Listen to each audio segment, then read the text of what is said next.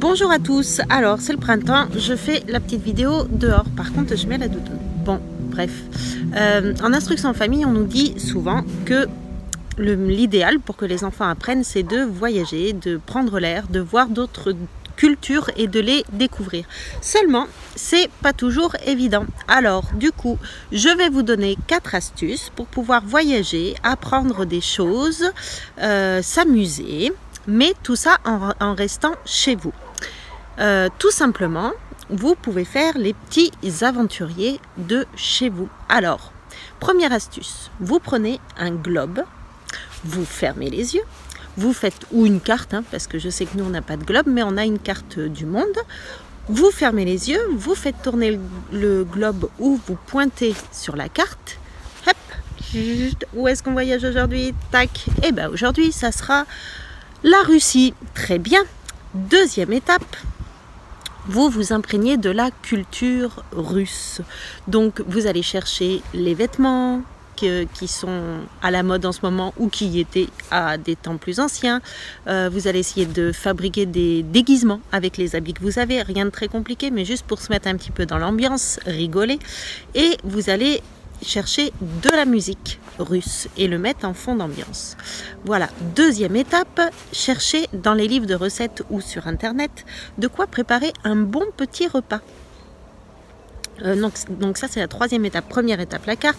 Deuxième étape euh, euh, chercher la musique et les vêtements. Et troisième étape faire un bon petit repas. Chercher un bon petit repas. Alors vous cherchez des recettes traditionnelles et vous vous confectionnez un petit menu qui sera bah, que vous pouvez faire avec les ingrédients que vous avez à la maison ou alors aller faire des courses si vraiment il y a besoin mais essayez de rester dans le simple le, ici le, le but c'est de, se faire plaisir, de découvrir, de chercher, etc. Donc il y a toujours un petit côté euh, ludique, apprentissage à ne pas négliger, mais c'est pas la peine de se mettre la pression et que ça devienne un calvaire plus qu'autre chose. Donc restez simple, choisissez une recette que vous vous sentez capable de faire, de réaliser et que vos enfants aussi. Euh, voilà, vous faites euh, le petit menu, vous le décorez comme il faut à la mode russe etc. Et la quatrième étape, ça va être du coup d'apprendre, donc bien sûr euh, de, de confectionner le repas, mais ça c'est dans la troisième étape. Et la quatrième étape, ça va être d'apprendre quelques mots, quelques mots russes, euh, bonjour, au revoir, euh, bon appétit, voilà, pas grand chose, deux, trois mots, une petite phrase peut-être si vous en avez envie et suivant l'âge de vos enfants.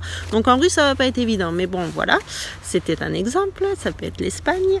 Et, et du coup voilà, quand vous avez terminé tout ça, vous partagez un bon moment convivial et familial autour d'un bon repas avec euh, toute la culture euh, russe que vous aurez appris dans cette journée.